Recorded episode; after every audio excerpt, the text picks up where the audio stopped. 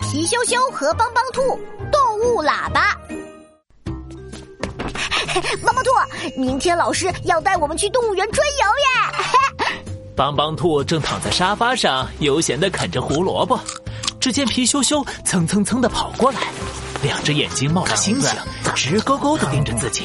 嗯呃，说吧，你又有什么鬼点子了？ 嘿嘿，帮帮兔，你最好了。我想要一个可以让我听懂动物叫声的发明。 啊，这个简单，发明真奇妙，看我来创造！咣咣咣，当当当，动物喇叭发明成功。哦，动物喇叭，没错，只要把这个动物喇叭对着动物，它们的叫声就会被翻译成人类的语言。不过你要小心，别让动物们把喇叭抢走了哦。咻咻呀呼！我明白了。皮羞羞揣着动物喇叭来到了动物园，皮球球，这是什么玩具？给我看看。熊小伙，这不是玩具，这是动物喇叭，用它可以听懂动物的叫声。真的吗？那当然，让我们来听听孔雀在说什么。一旁的孔雀园里，一只孔雀正昂着头高声叫着。皮羞羞把动物喇叭伸进了栏杆，人类，想看我华丽的羽毛吗？那就给我跳支舞吧。孔雀要我们跳舞呢。皮羞羞和熊小虎马上在栏杆外面脖子扭扭，屁股扭扭，跳起了搞笑的扭屁股舞。唰啦，孔雀果然展开了美丽的羽毛。哇，动物喇叭真酷！皮球球，我想听大老虎说话。 好呀好呀，皮羞羞和熊小虎一溜烟儿向老虎园跑去。老虎园里，一只大老虎正懒洋洋地趴在池塘边睡大觉呢。喂，大老虎，快醒醒！皮羞羞一边喊着，一边把喇叭朝向老虎的方向。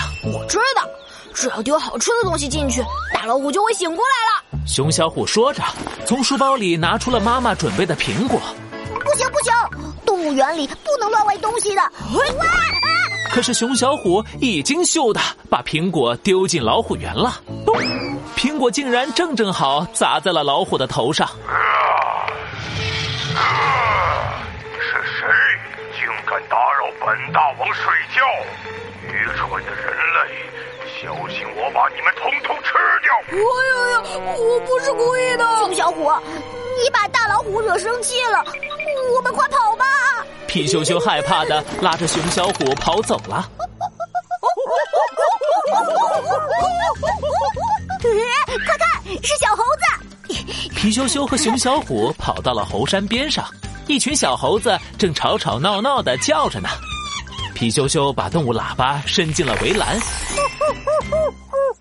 是什么好东西？给我瞧瞧！一只小猴子突然从树上荡下来，把动物喇叭抢走了。哇，我的喇叭！兄弟们，快来看呐！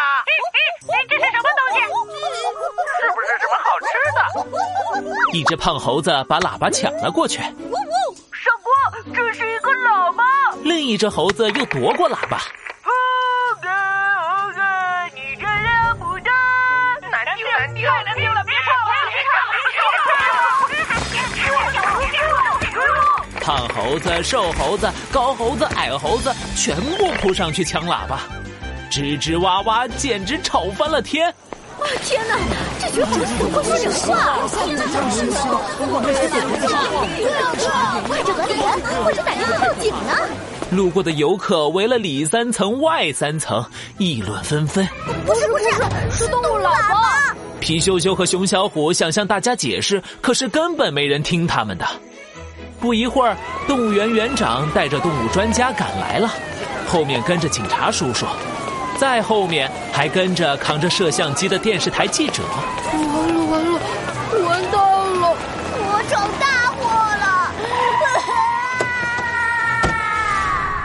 观众朋友们，刚刚接到消息，动物园猴群竟突然开口说人话，究竟是什么原因？我们将为您转播现场情况。糟了，一定是皮羞羞。家里看到新闻的帮帮兔跳了起来，连忙赶到了动物园。他拍拍红耳朵，把动物喇叭收回了。皮熊熊，我再也不给你发明小道具了。对不起，帮帮兔，我以后不闯祸了。